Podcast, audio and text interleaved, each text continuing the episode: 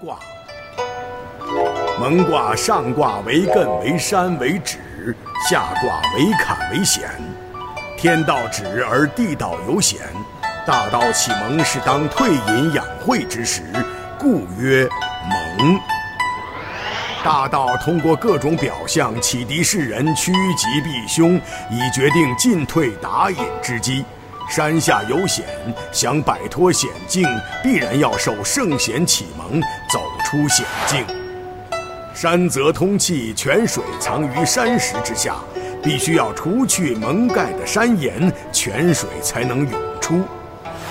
去除山岩，即是启智开蒙。蒙有两层含义：一曰蒙昧，二曰启蒙。蒙，亨。非我求同盟，同盟求我。出世告，再三读，读则不告，力真。蒙卦象征着启蒙，受到启蒙可以提高智慧，回避灾难，增益其所不能，自然是亨通之象。在受启蒙时，不是我主动的去寻求微照的启蒙，而是微照的启蒙已经将现象呈现在我的面前。可是由于私欲之心，不相信出现的征兆，而去占卜向易求教。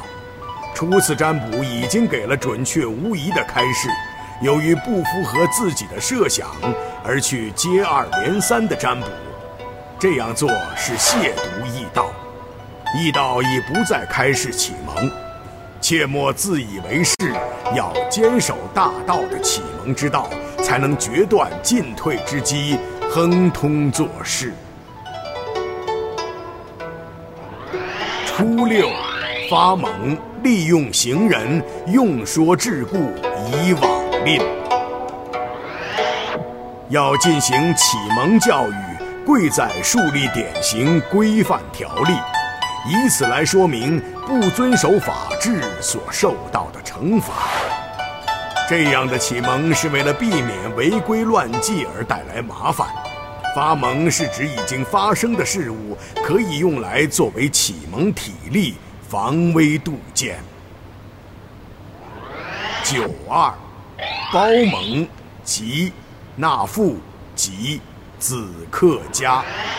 在启蒙教化中，如果遇到蒙昧的人，不应该回避他，要包容暂时的愚昧，应细心的教化启蒙。这样做一定效果很好。就像儿子成家娶了新媳妇，刚到家中要把家中的很多事宜告知他，让他知道什么该做，什么不该做，怎样做一个持家者。六三勿用。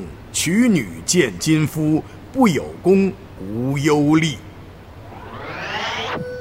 启蒙虽然好，但有时启蒙也没有用武之地，因为对方利益熏心，贪图名利，不能清晰地认清启蒙征兆。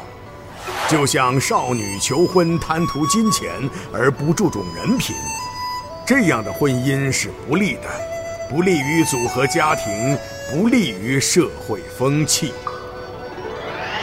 六四，困蒙，吝。人处于困难的境地，如果不能行之有效地让他摆脱困境，而是在困境中进行启蒙教化，往往效果不佳。要想让人受到启蒙，首先解决他当下的困境。使之心平气和，才有利于接受启蒙教育。六五，同盟吉。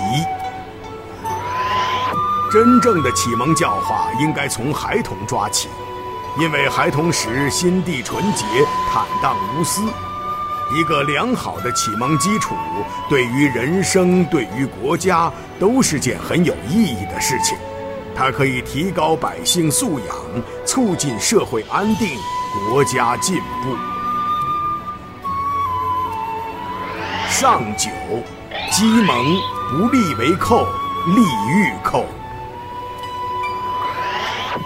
在启蒙教化时，对于一些人有排斥心理，不喜欢别人启蒙教化的情况，此刻要用严厉的方式进行教化。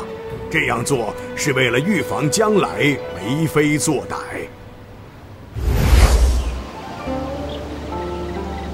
但若是一旦为非作歹，既成事实，再行使教化，恐怕为时已晚，铸成大错。